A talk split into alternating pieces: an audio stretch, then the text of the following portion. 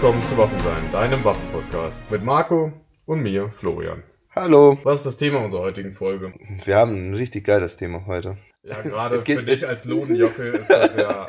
Ach, das hatten wir letztes Mal, ne? Ich muss es erklären jetzt, weil ich bin, was bin ich? Ein Lodenjockel-Experte. Ein Habe ich, Lohnjockel, ja. hab ich, hab ich mal gehört, ja. ja. Äh, Was macht dich zu einem Lohnjockel? muss man was sagen. Also, ich glaube, es gibt kein Kriterium oder Skala, wo man sagen kann, ab da ist man Lodenjockel. Ich glaube, man muss es immer im Verhältnis sehen. Und im Verhältnis jetzt zu dir und Claudia bin ich der Lodenjockel. Ne? Ja. Wenn man mich aber mit, mit anderen vergleicht, dann bin ich wahrscheinlich kein Lodenjockel mehr. Ne? Also es kommt vom Lohn ist ja eine Filzkleidung, die traditionsbewusste Jäger tragen. Ganz genau, ja. Und Weil es, man muss auch dazu sagen, ne, es ist auch ein 0 plus Ultra, was man auf der Jagd tragen kann. Ne? natürlich, das ist allseits bekannt. Weil es halt auch wetterbeständig ist, es hält warm, auch wenn es kalt wird, auch wenn es nass wird und Ja, es ist leise.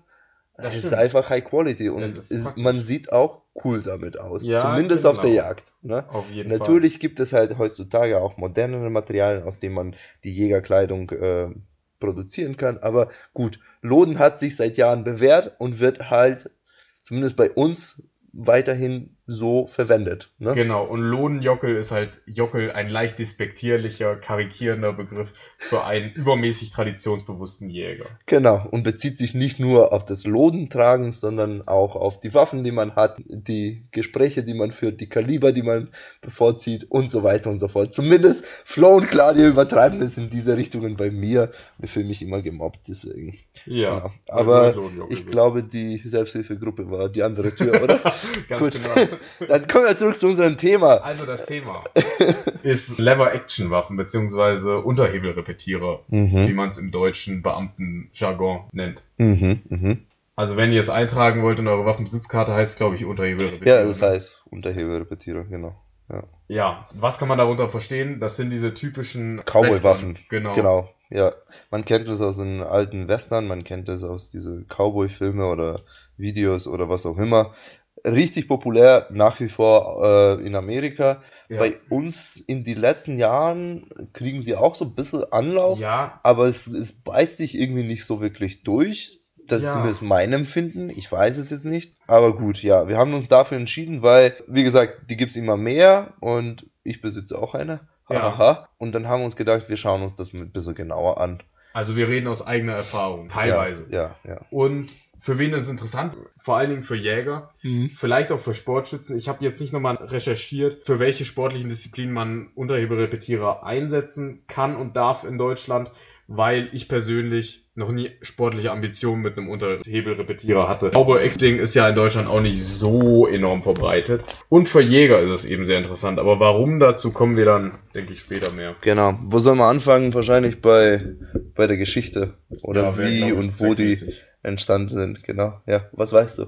Mitte des 19. Jahrhunderts kamen die auf in den USA. Mhm. Und äh, in diesem charmanten Völkchen sind sie auch mehr oder weniger geblieben, weil die wurden schnell abgelöst durch richtige Gewehre mit erwachsenen Kalibern äh, aus Europa, nämlich äh, Ende des 19. Jahrhunderts schon. Das klingt jetzt leicht suggestiv, ne? Also, ja, willst du einfach direkt im ersten Satz sagen, dass unsere europäische Waffen besser sind als die amerikanischen? nee, nicht grundsätzlich. Okay. Aber das Repetierersystem hier, Mhm. Mosi Nagant oder auch der Mau Mauser Mauser mhm. 98er System hat sich bewährt und, und durchgesetzt. durchgesetzt, genau. So im Ersten Weltkrieg, wie viele Soldaten hatten einen Unterhebelrepetierer? Ja, guter Punkt. Ja, nicht viele. Genau. Also, um Ja. nicht zu sagen, niemand. Ja, genau. Obwohl die äh, Mauser-Repetierer, Mosin Nagant und so weiter erst später entworfen sind beziehungsweise entstanden sind. Richtig, aber Erster Also- Weltkrieg als erster riesiger globaler Konflikt Wo 1914. ganz viele Waffen zum Einsatz gekommen sind, stimmt, da haben definitiv diese Repetierer, die wir auch heute kennen, dominiert. Ja, Und also es waren nicht die, die Unterhebelrepetierer. richtig, man kann es so grob festmachen. Also Mitte des 19. Jahrhunderts, so ein 1860, 66, so in den 60er Jahren dieses Jahrhunderts, Mhm. des 19. Jahrhunderts eben, kamen die Unterhebelrepetierer auf und nur so als Vergleich, als Benchmark der 98er, das 98er System Mhm. heißt 98er, weil es 1800 18, 1898 entstanden ist. Genau. Genau, und der Mosin Nagant ist noch ein bisschen älter, gut, auch ein bisschen schlechter, aber trotzdem, er hat Der würde auch im Zweiten Weltkrieg verwendet, genau. Richtig, Ja, und ja. der ist 1891 äh, erfunden worden. Also die hatten vielleicht, wenn man großzügig ist, 50 Jahre, äh, die Unterhebelrepetierer, wo sie eben das Neueste der Technik waren. Mhm, mhm. Und dann wurden sie auch ganz schnell da, waren, da, da waren sie aber auch populär, beziehungsweise das war das 0 plus Ultra, was man haben könnte zu dem Zeitpunkt, weil ich glaube, davor gab es auch diese Einschuss. ja, diese ganzen. Zündnadelgewehre und Ja. tralala. Aber wie gesagt, die Unterhebelrepetierer waren eher begrenzt auf die USA. Und warum sie im Militärischen nie so richtig Anschluss gefunden haben, Genau, die, die haben sich, das, das, das ist ein guter Punkt, weil militärisch haben sie sich nicht durchgesetzt, das, das wissen wir. Ja. Und leider ist es so, dass das, was im Militärischen sich bewährt hat, würde dann später im jagdlichen und alle anderen Bereichen, wo man Waffen verwendet, hat sich auch durchgesetzt, weil es einfacher war zu produzieren, war bekannt den meisten Leuten und so weiter und so fort. Ne? Ja. Aber das ist ja bei, bei dem Unterhebel nicht der Fall gewesen. Genau. Richtig. Also ich meine, womit man sein, früher seinen Grundwehrdienst geleistet hat, jetzt in der ersten Hälfte des 20. Jahrhunderts, das ist auch leichter bei der Jagd zu verwenden. Ja. Sind wir ehrlich. Also, ähm, und früher haben ja die meisten Menschen irgendwie gedient und vor allen Dingen die Jägerschaft war ja meistens ähm, militärisch etwas geprägt. Da ist es leichter, das gleiche wieder zu verwenden. Was ist ein Unterhebelrepetierer? Stimmt. Guter Punkt. Das ist ein Gewehr, was meistens ein Röhrenmagazin hat. Mhm. Vor allen Dingen das, die Ähnlich wie, haben- ähnlich wie bei der Pumpgun, ne? Genau. Man, man kennt es von der Pumpgun. Das, das ist dasselbe Prinzip. Ne? Genau. Der Repetiervorgang jetzt bei dem Unterhebelrepetierer ist so, dass man eine Art Hebel hat. ähm, daher auch Name, äh, der bündig mit dem Abzugsbügel schließt und äh, dieser mit der schießenden Hand sozusagen dazu verwendet wird, um eine neue Patrone aus dem Patronenlager, au- aus dem Rollenmagazin, Entschuldigung, ins Patronenlager ähm, einzusetzen. Genau, das ist halt der Unterschied zum normalen Repetierer, wie, bei- wie man es kennt beim Mauser. Wir haben diese, auch diesen Bügel, den man auch betätigen kann, um den Verschluss zu öffnen und dann wieder eine neue Patrone hinzuzufügen. Ähm, das ist jetzt bei dem Unterhebelrepetierer so geregelt, dass man halt wirklich diesen Bügel hat, den man nach unten drückt, komplett öffnet, der Verschluss geht nach hinten, eine neue Patrone wird aus dem Rollenmagazin entnommen. Bei der Bewegung mit dem Hebel wird halt diese Patrone hochgehoben und mit dem Verschluss ins Patronenlager geführt. Richtig. Ähm, jetzt sind wir schon bei diesem Punkt Röhrenmagazin. Also in einem Rollenmagazin ist es halt ein Risiko, Patronen, die einen Spitz vorne haben, drin zu, zu lagern, weil eben diese Spitze von der, von der Patrone, von der Hinterpatrone kann die äh, Vorderpatrone, die in diesem Rollenmagazin ebenso sich befindet und da äh, aneinander gepresst ist, kann die, das Zündhütchen zünden. Vor allen Dingen durch den Rückstoß. Genau. Also wenn man eine kräftige Ladung hat, sagen wir mal, ihr seid wahnsinnig umbaut, einen Unterhebelrepetierer in Mhm. äh, Kaliber 300 Winmark. Mhm. So, euch wird das Röhrenmagazin wahrscheinlich um die Ohren fliegen. Genau. Deshalb gibt es auch heutzutage, das ist ein neues Phänomen, Unterhebelrepetierer mit Kastenmagazin. Aber ja, da scheiden sie. Das ist jetzt nicht Thema nee, nee, unseres, nee, nee. unseres, Wir äh, sprechen klassischen Unterhebelrepetierer. Genau, mit Rollenmagazin. Aber da sind wir schon beim ersten Nachteil. Also wir können keine spitzige Patronen haben, Ja. ähm, weil eben wir diesen Rollenmagazin haben. ne? Ausgenommen sind so Kuriositäten wie die 22 LFB, weil das eben eine Randfeuerpatron ist, aber der klassische Unterhebelrepetierer hat andere Kaliber, zu denen wir später kommen. Genau. Gut. Aber andere Nachteile sind auch, gerade im militärischen, kann auch im jagdlichen Nachteil sein, Ja. dass man nicht aus dem Liegen schießen kann. Genau. Also äh, ja, können, ne? Ja. Man, man kann es schon, aber es geht meistens nicht so gut, weil eben durch diese Hebelbewegung, die nach unten immer stattfindet, muss man sozusagen Abstand zwischen Boden und Schütze haben oder Boden und Gewehr haben. Und das ist nicht immer gegeben, beziehungsweise wenn man komplett flach auf dem Boden liegt, geht es nicht. Entweder dann muss man komplett selbst anheben. Genau, dann muss man komplett höher kommen irgendwie oder die Waffe zur Seite drehen. Wie dem auch sei, man kommt komplett raus aus dem Zielfeld. Und das ist zum Beispiel bei der Mauser und auch in so einem militärischen Szenario eine komplett andere Geschichte, die vorteilhaft war. Die auch wahrscheinlich Ja. mit einer der Gründe ist, warum äh, der Unterhebelrepetierer sich nicht durchgesetzt hat. Und ne? gerade beim Nachschuss, im Mhm. jagdlichen, Mhm. ihr habt jetzt eine, eine Sau beschossen. Mhm. Wenn ihr dann aus dem Ziel rausgeht, weil ihr direkt repetieren müsst, Mhm. dann kann das Im Liegenden oder, sein. oder in einem äh, Hochsitz, wo man halt keinen Platz hat, zum, um diesen Repetiervorgang durchzuführen. Genau. Weil das, das ist schon eine große Bewegung, muss man auch dazu sagen. Da Ja. braucht man schon ein bisschen Platz. Das ist nicht so eine kurze, kleine Bewegung, wie man es bei dem Mauser-Repetierer kennt. Ja, der Hebel ist in etwa so lang wie ein 30-Schuss-Magazin lang ist. Genau. Der ja, Unterschied ja. ist, wenn ihr eine AK mit einem 30-Schuss-Magazin zum Jagen benutzt, weil ihr außerhalb von Deutschland lebt oder Altbestandsmagazin habt, der Unterschied ist, ihr bleibt wenigstens im Ziel, Mhm, mhm, weil es ein Halbautomat ist. Genau. Und das ist eben bei einem Unterhebelrepetierer nicht der Fall. Weil man hat sich wahrscheinlich gedreht zu der anderen Seite, weil der Bock doch von der anderen Seite gekommen ist. Und dann hat man diesen Platz, was man sich am Anfang gerichtet hat im Hochsitz, äh, bei, in der eine Richtung hat man dann in der andere Richtung nicht. Und dann muss man einen Nachschuss einsetzen und dann ist es halt schwierig, ne? Ja, es ist ganz schön fuckelig. Genau. Ähm. Obwohl, ja gut, also vom Kaliber haben wir jetzt nicht gesprochen, aber die meisten Kalibern, die man bei Unterhebel hat, äh, sind jetzt nicht so wirklich geeignet für den Bock. Ja. Ja. Und Vorgang des Repetierens ist eben nicht idiotensicher, ne? Ihr braucht einen gewissen Rhythmus. Genau, der muss wirklich geübt sein. Werden, ja. ja. geübt werden, damit der auch in jede Situation, aus jeder Position klappt. Weil, wenn der nicht so ganz klappt, äh, wie du es gesagt hast, also es muss in einem Rhythmus sein, es muss mit bestimmte Stärke, mit bisschen Schmackes, aber doch nicht zu viel, weil sonst Ja.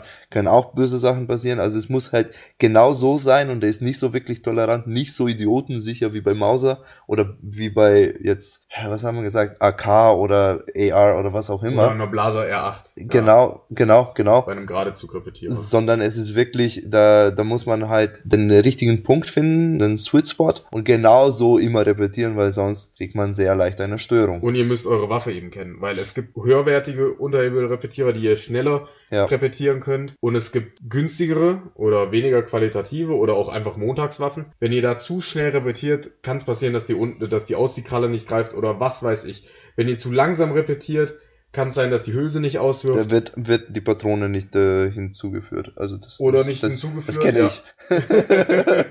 Aus eigener Erfahrung. Ja. Und wenn sie nicht zugeführt wird, da sind wir schon bei den Störungen. Bestörungsbeseitigung bei einem Halbautomaten, Störungsbeseitigung 1 einmal fertigladen oder Genau. durchladen Und dann nochmal. und bei Probieren. Störungsbeseitigung 2 Magazin entnehmen und nochmal probieren. Ja, ja. So, that's it. Das ist, das ist bei dem Unterhebel gar nicht der Fall, schon mal. Ähm, genau, und Weil da macht man es meistens schlimmer, ne? Ja, genau, das, das sagen auch die, die. Büchsenmacher. Also das ist halt so ein System leider, der, obwohl es sehr simpel aussieht und man hätte es erwartet, wenn so ein altes System immer noch da auf der Welt ist, dass er wirklich simpel ist und funktioniert, ist aber bei Unterhebel leider nicht der Fall. Also es ist viel, viel komplizierter, als man denkt. Ähm, es ist auch leider so ein Blackbox. Also man kann, man kann zwar Teile äh, rausnehmen und so weiter, wenn man sich da ein bisschen auskennt oder selber Büchsenmacher ist und so weiter, ne? Aber an sich ist es ein sehr kompliziertes System, den man aus diese Mauser-Geschichten, wenn man dran gewohnt ist, überhaupt nicht kennt. Ne? Es ist wirklich sehr, sehr komplex. Wie gesagt, es sieht simpel an sich aus, es ist auch äh, simpel zu bedienen, theoretisch. Aber wenn man sich damit ein bisschen auseinandersetzt, es ist doch viel komplexer als ein Mauser und dann merkt man, warum diese Waffen sich, also diese Repetierer, wie wir sie kennen, Sich jagdlich und durchge militärisch. durchgesetzt haben. Genau. Ja. Äh, Im Vergleich mit den, mit den Unterhebelrepetierern. Und ich Genau. muss mich etwas korrigieren. Natürlich hat sich der Repetierer langfristig nicht flächendeckend durchgesetzt, aber erster, zweiter Weltkrieg war Zeit des Repetierers. Zu den Kalibern. Ja, das ist auch besonders bei den Unterhebeln, weil die haben halt das, was anderen Repetieren auch nicht haben. Also die, die haben auch diese 22 gibt's auch Unterhebel, in 22 gibt äh, 22 LFB meine ich jetzt. Aber die Hauptkaliber sind eher jagdliche Kaliber, würde ich Ja. sagen. Und Revolverpatronen. Genau. 357 Magnum, 44 Magnum, ähm, aber auch die kleineren Versionen wie 38 äh, Special, die könnt ihr in einem Unterhebelrepetierer, wenn ihr die in den Denn Kaliber die passende Waffe habt, genau. kauft, könnt ihr verschießen. Und das ist günstiges und schönes Schießen. Also günstig im Vergleich zu Andere Langwaffen. ja, anderen Kalibern. Langwaffen oder auch Langwaffenkalibern von Unterhebelrepetierern von anderen Kalibern. Genau, also das, das hat schon seine Vorteile, ne? Äh, man muss auch immer darauf achten, ne? Es dürfen keine spitzige Geschosse sein und so weiter, Ja. aber die gibt's aber, Aber auch meistens bei- den 357 ist es halt Selten. auch, genau, ja. der Und Fall, dass, dass das alles passt. Und wie du es gesagt hast, ist halt günstiger dann, weil die Patronen günstiger sind. Es ist einfacher, weil wenn man halt einen Revolver in 357 hat und einen Unterheber in 357, dann ist man der der Cowboy auf dem Hof, äh, der Ja. auch nicht drüber nachdenken muss, was lade ich wo oder wie, sondern hat so ein, so ein Sä- Säckchen Munition und Und kann man damit. holt deutlich mehr aus der Patrone raus. Also wir hatten das mal Definitiv, Thema, ja, ähm, ja, ja. Maschinenpistolen oder ja, ähm, genau. Weil du Pistol hast, Caliber du hast, egal wie kurz die Unterheber, der Unterheberrepetierer ist, hast du ein längeres Rohr und ähm, da ziehst du viel mehr aus der Patrone raus. Definitiv, als bei einem Revolver. Als, bei einem Revolver, der 4 Zoll ist oder ist was so. auch immer. Oder 6. Genau, genau. Ja, sportlich meistens eher so 6, aber genau. ja, ihr holt doch ein bisschen mehr Energie raus. Aber so die klassischen Unterhebe. Das 30-30 meinst du? Genau. 30-30. Das ist wie eine 762 mal 39. Es ist länger als eine 762 mal 39. Es ist teurer es, als eine 762 mal 39. Es ist einfach schlechter. Ja, ja. Also in den USA sehr verbreitet, hier nicht. Ja. Und das, was jetzt wirklich unserer Meinung nach im jagdlichen Bereich eher Sinn macht, eine 4570. Genau, 4570 ist so ein Klassiker von den Unterhebel repetierenden Kalibern. Also, es heißt offiziell 4570 Government. Ja, genau, ja. Genau, genau. Und 45 steht eben wieder für ähm, den Geschossdurchmesser, fürs mhm. Kaliber, also mhm. Punkt 45 Zoll, also ja. 0,45 Zoll. Kann Und man sich wie, wie so eine dicke ACP, also 45. Genau, in etwa. Streng genau. genommen ist Punkt 45,8, aber ja, das ist jetzt für Wiederlader interessant und ihr wisst sowieso mehr über die Patrone, als wir jemals ja. wüssten.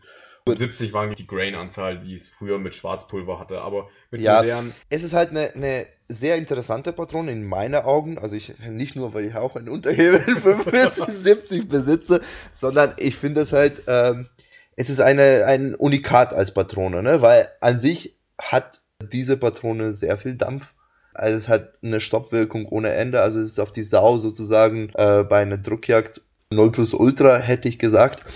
Andere Vorteile, was andere als Nachteil sehen, ist, äh, die Patrone fliegt nicht so weit. Also dadurch, dass die Patrone sehr schwer ist und sehr langsam ist, die fliegt nur bis zu 100 Meter oder so und ob da ist halt... Also sie fliegt noch weiter, ne? Ihr ja, aber jetzt nicht auf, äh... die, die fällt nicht äh, direkt auf dem, auf dem Boden ja, bei 100 Meter. ist sie halt schwer.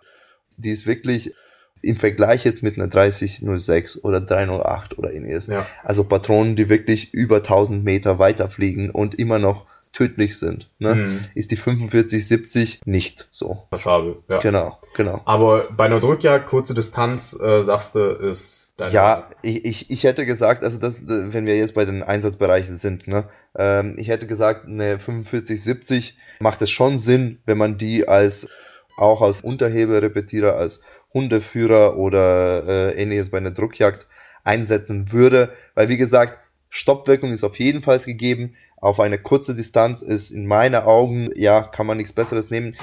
Wir haben drüber geredet, also wenn man es noch kombiniert mit Ultraschallmunition. Unterschall. Ja, was habe ich gesagt? Ultraschall. ich will diese Munition haben. Genau, dann kann man halt auch leise schießen, wenn man es ja, noch mit Schalldämpfer kombiniert, dann wird es genau, richtig, dann wird es richtig, richtig, leise durch. und die Stoppwirkung bleibt aber trotzdem und äh, es ist weniger gefährlich im Vergleich jetzt mit äh, äh schnellere, rasante, kleinere Patronen wie 308 zum Beispiel. Ja, also ich, es gibt eine Laborierung von Hornady, äh, eine Unterschallmunition, die hat um die 1400 Joule, was jetzt nicht viel ist. Es ist nicht hochwildtauglich und äh, wahrscheinlich nicht mal rehwildtauglich, aber für Hundeführer kann es interessant sein, wenn die Hunde eben schon an der Sau sind oder in der Nähe sind und ihr wollt einen Schuss abgeben, dann ist, dann kann das ein Vorteil sein mit einer 4570 mit Schalldämpfer, Unterschall 410 äh, Grain sind, meine ich, das Geschoss und es ist relativ ruhig, aber trotzdem noch kraftvoller als eine schallgedämpfte 45 ACP oder eine 9 mm. Ist eben die Entscheidung des Hundeführers, was er da einsetzt, ob er lieber eine kurze Waffe will oder eher eine Waffe, die wirklich jedes Dezibel rausholt. Dann die Schalldämpferwahl ist äh, auch entscheidend, aber dazu werden wir noch später eine Folge machen. Es gibt ein paar Einsatzbereiche, wo, wo die tatsächlich einen Vorteil haben, genau. Richtig viele Bereiche ist gibt's, zu viel gesagt. Gibt's jetzt es wirklich gibt nicht, viele, nee. leider. Nee. Aber, Aber, es ist trotzdem interessant und man muss halt, wie gesagt, am Ende ist halt jeder selbst dafür verantwortlich und kann jeder selber entscheiden, ob man die Waffe gut findet oder nicht. Ich finde es äh, sehr cool zum Schießen. Es gibt auch mittlerweile sehr modulare Waffen mit Picatinny-Schiene. Genau, ja, da kann man auch Glas drauf und Schalldämpfer und so weiter und so fort. Wie gesagt, die sind schon besser auf dem Vorlauf oder Vormarsch. Ähm, ob sich das durchsetzt oder nicht, bin mir nicht sicher. Ich bin ähm, mir ziemlich sicher, dass sie sich nicht durchsetzen werden. meinst, die haben es im 19. Jahrhundert nicht geschafft, die werden es auch im, zweiten, im 20. auch nicht, im 21. schaffen sie es auch nicht, oder? Richtig. Okay. Ja. Aber sie Ich, ich, glaube, ich glaube auch. Ich glaube auch. Aber es ist halt eine Geschmackssache, ob man das gut findet oder nicht, äh, ob man damit gut klarkommt oder nicht und wie viel man damit trainiert. Weil wie gesagt, die erfordern schon viel Training, also die Unterheberrepetierer an sich. Zumindest das ist meine Erfahrung. Und 4570 ist eine teure Patrone. Das auch, genau. Das haben wir wahrscheinlich nicht erwähnt. Also es ist wie so ein Exot mehr oder weniger. Ah, ja, ja. Über einen Euro. Was nichts kostet, ist auch nichts wert, sagst du. Ja, ähm, Ja, dafür gibt's Widerlader, ne? ja, ja dafür, ganz genau. Gut. Zum Abschluss einen kleinen Kritikpunkt an den Künstlern oder an den Produzenten von Fernsehserien mal wieder. Wenn man sich The Walking Dead anguckt, ne, da sind ja ständig Unterhebelrepetierer, ne? Weil das passt halt auch perfekt ins Bild. So ein leichter Anarchie-Touch, ne? Und dann so ein Unterhebelrepetierer. Da hast du wieder diesen Freiheitsaspekt, ne? Wie so ein Cowboy früher im Wilden Westen. Jo, ne? Aber die Cowboys hatten nicht den Unterhebelrepetierer, weil sie die Wahl hatten zu einer AK oder einer AR, sondern weil es halt das einzige war, was sie hatten, ne? Oder Mhm. das modernste war. Die Alternative war ein Vorderlader. Und äh, in The Walking Dead, mit die Leute, die da mit einem äh, mit einem Unterhebelrepetierer rumlaufen, ja, Seit, also seit Jahren und über Jahre, ne? Das überlegt euch das mal, ne? Ständig sind die da am Schießen und tralala und hopsasa, ne? Hm, Nicht eine Störung und die Waffe läuft. Hm. Hm, Das also, können wir uns schwer vorstellen, meinst du, bei, bei Unterhebelrepetierer. Der über Jahren ohne Reinigung, ja, vielleicht reinigen sie, aber trotzdem. Also, wie gesagt, das ist so ein Blackbox, der leider sehr störungsanfällig ist. Aber es kann schon sein, dass 4570 sehr gut sich gegen die Zombies durchsetzt. ja. Das wissen wir jetzt nicht. nee, also in dem Film hat's auch, in The Walking Dead hat's auch funktioniert, ne? Ja, ja. Aber wie gesagt, Also, wenn, wenn es halt auf, auf T-Rex geeignet ist, die 4570, stimmt, in, ne? Äh, Jurassic Park Ja. kam's auch vor, ne? Genau, dann ist es halt, obwohl da, da war kein T-Rex in Jurassic Park, waren hier die anderen, oh Gott, jetzt Ähm, werden uns die, die. Jurassic, ja genau, die Jurassic äh, Park Fans werden uns Ich glaube, das waren grillen. Raptors, ne? So, Ja, glaube ich auch. ja. Muss man nachschauen. Raptoren. Ja, die rappen auch immer. Dead Jokes Time. Okay, ja, schließ also- mal hier ab, oder? ähm, ja, genau. Aber ja, im Film und Fernsehen sehr beliebte Waffe. Cool. Dann bedanken wir uns für eure Aufmerksamkeit und bis zum nächsten Mal.